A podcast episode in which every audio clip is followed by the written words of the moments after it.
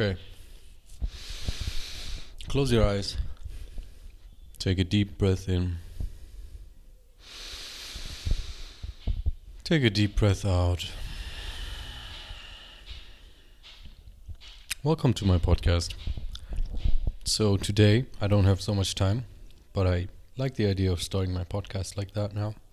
Just to get you in tune with your body, get you calm, get you central, and get you in a mode where you're actually able to listen. Oh, sorry if you'll hear me smacking my mouth. I have some almonds. I ate some almonds a couple seconds ago, and really nice platter of fruits.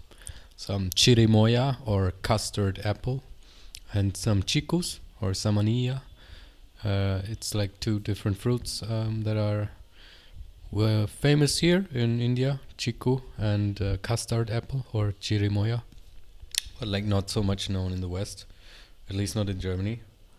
And they are both incredibly tasty and incredibly healthy.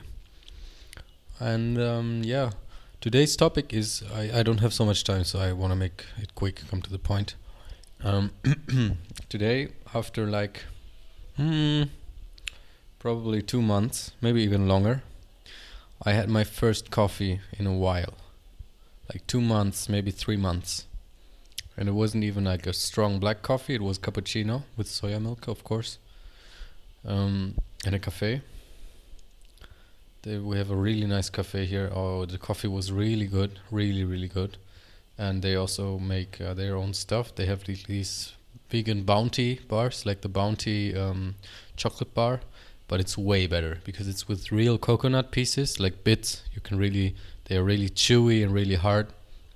It's really nice, and it's also not super duper sweet. It's a little sweet. Uh, I don't like too sweet. It's just too intense, too much sugar. Can't handle that that well anymore. And the coffee, man, let me tell you, um, I used to drink like three to four cups a day in my prime, I drank like four cups of coffee a day. And that's like 400 milligrams of caffeine, which is like the maximum advised amount where it's, uh, if you're healthy, where it's not affecting you um, in a dangerous way. If you have high blood pressure or something like that, the amount is lower. but like, that's quite a lot it's really quite a lot. Like, um, I used to not feel that much. I used to also um, in the morning be like, "Oh fuck, I need my coffee. Don't talk to me before I had my coffee." And uh, used to I used to celebrate uh, drinking coffee at some point. That was really nice. But at some point, it also became habitual and it became compulsory. Like it was not even about the enjoyment anymore. It was just like, oh, I get to work. Oh, finally coffee. Oh, yeah. Oh, okay. Now I feel good. And what most people know but don't actually realize is that it's a drug. It's it's a drug. It's a psychoactive drug. What does psychoactive mean? It has an effect on the um, on the neurotransmitters, on how how they get uh, on the um, how do you say the word in English? Mm release on the yeah it has effect on the release of neurotransmitters so it's like um, caffeine is a can be deadly and it um, actually makes it so that your um, neurotransmitters keep getting put out and keep um, keep keep the electric signals flowing. So it's like very stimulating. It's a stimulant. And uh, for example, if you're tired and you know what happens when you drink coffee, you don't feel tired anymore. But what happens is you don't actually overcome the tiredness and become fit. It's just that your body gets fooled and you get fooled into feeling like you're not tired anymore. It's just like um, suppressing the tiredness. It's not giving you energy, it's just not making you feel tired. But you are tired. You just don't feel it. So that's why most people crash when the coffee stops working because they are actually still tired. They just don't they think oh yeah this gives me energy and stuff and then they drink the coffee and then they don't drink a second one and then they oh they crash. Everyone knows that right? Especially if you're a habitual coffee drinker. So that's why it creates a vicious cycle and caffeine is highly addictive too. Like you get mood swings when you are um, on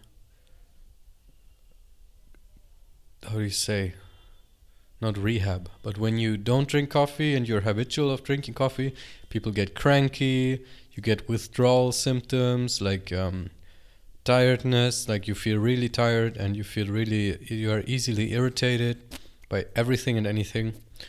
I just know that from my own experience. And if you have a good relationship with coffee, good for you, like really good for you. But today, when I drank that coffee, man, I I never did cocaine actually, never did it in my entire life, but this is what it must feel like. so I, I, was really like, whoa, what is happening right now? Like, whoop, you know these see, movie scenes where they take drugs and then their pupils get dilated. It's like, like all of a sudden they have huge pupils. And for me, it, it felt like that today. I was talking to a girl in the cafe next to me, and all of a sudden I was like, "What's happening? I'm super energized and I'm super awake. All of a sudden, I'm like, whoa, what's going on? Like super um, fidgety also. And I mean, I just noticed it. I d- didn't act on it, but then I had to leave anyways, go to the fruit store. And on my way there, I, with every step I took, I felt like, whoa, I could walk for hours, man. Like really, as if I had taken some drug. I mean, I did. I drank coffee. It's a drug. Most people don't want to want it to be true, but it's a drug and I was like, "Whoa, what's going on, man? Holy shit!" Like really, um, like uh, I felt like the Flash, man. Like I was zooming, I was zooming on these streets, just walking there. Felt so energetic, and I'm not saying it's all negative. Like it was a really interesting and uh, profound experience today, and I still feel a little, um, a little uh, fidgety and a little like, "Oh yeah, like go, let's go."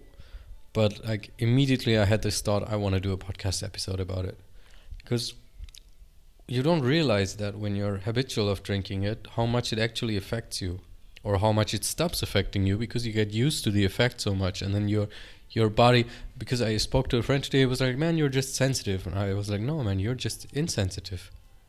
I used to be the same. I used to be like coffee is nothing man. I drink 3 cups a day. Yeah cheerio. It also gets celebrated in our culture like yeah don't talk to me before I have my coffee. Oh, coffee lovers, I love my coffee. Ha, am I right? And nothing bad about it. I'm not being judgmental right now. Like, if you like your coffee, go for it. All I want you to know is uh, to be mindful about how this substance is affecting your body. Also, like when you go um, have your coffee poop, you know, when you drink coffee, you have to go poop.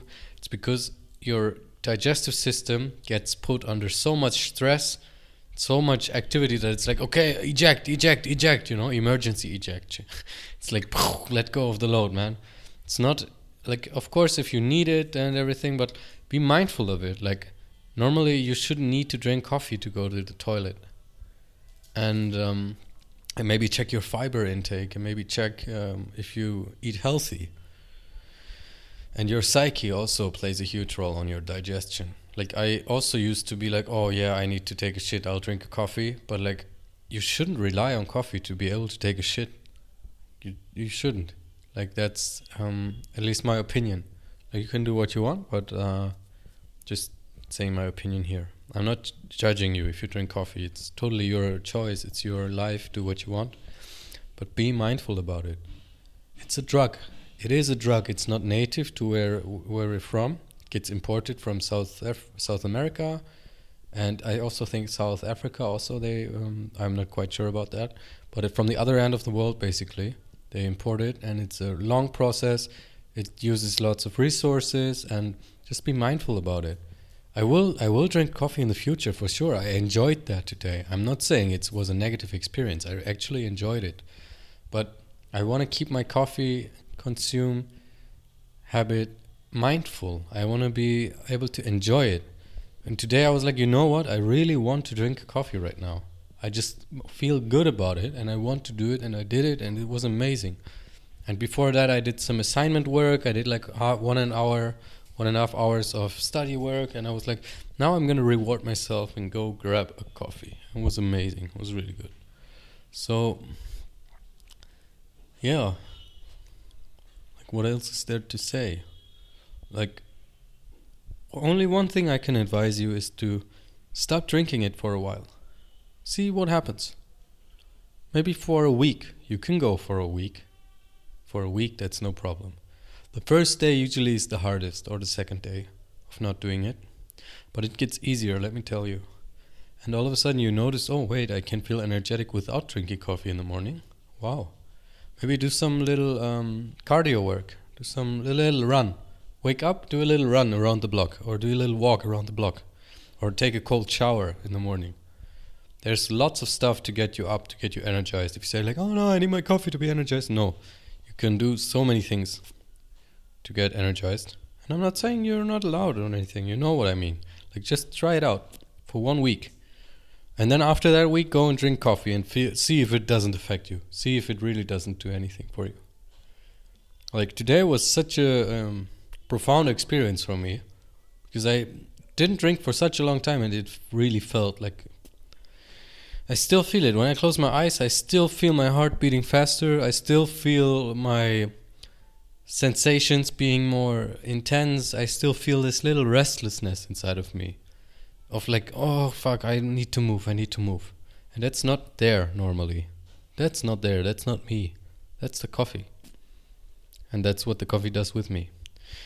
But I also like the taste, I like the smell. I'm just like you, man. I love my coffee, of course. But like, it's possible, it's very much possible to go without it. And I just challenge you to one week without coffee. Let me know how, how it affects you, what it does to you and yeah, what you can learn from it because maybe you'll also change your point of view on it. Maybe you'll also be like, oh, wait, maybe I don't need to put this psychoactive substance in my body every day, a couple of times. Not judging, it's your body, your choice. You can do whatever you want, but like, just try it, just try it out.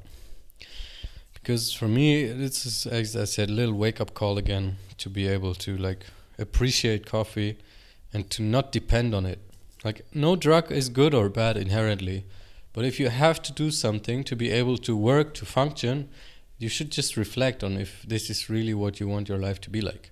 If you really want to rely on something that you normally don't rely on. Like, we have these certain needs, like water, like food, like sleep, but coffee is not a basic human need. coffee is luxury, and many of us don't treat it like that. Many of us treat it like a necessity like something that is um, supposed to be there, something it's um, self understanding that you have to have coffee, and of course, like why wouldn't you? And you know, like they forget that it's a special thing. They forget to celebrate it. Just try and be mindful of that. Yeah, thank you. Just to try it, like for one week, one week no coffee. What you gonna lose? What what is the worst thing that could happen? You could actually discover that you can work without coffee. How crazy is that, right? Hmm. So now today I'm gonna go up to the waterfall again. Listen to my um, podcast episode. I think it's called like Day Three in Rishikesh or something. Oh no no, it's actually in German. I think like um, I forgot how it's called, but it's in German. If you understand German, go give it a listen. Gonna like it. Would also be super glad if you could rate this podcast. takes five seconds of your time I do this shit for free and I really enjoy it. I don't want to call it shit. I do this stuff, this podcast for free. And if you can learn something from it, why not go ahead and give it a good rating? It's five seconds of your time. Would be highly appreciated. Anyways, Anis out. Thank you so much. Have a good day and see you next time or hear you. Bye bye.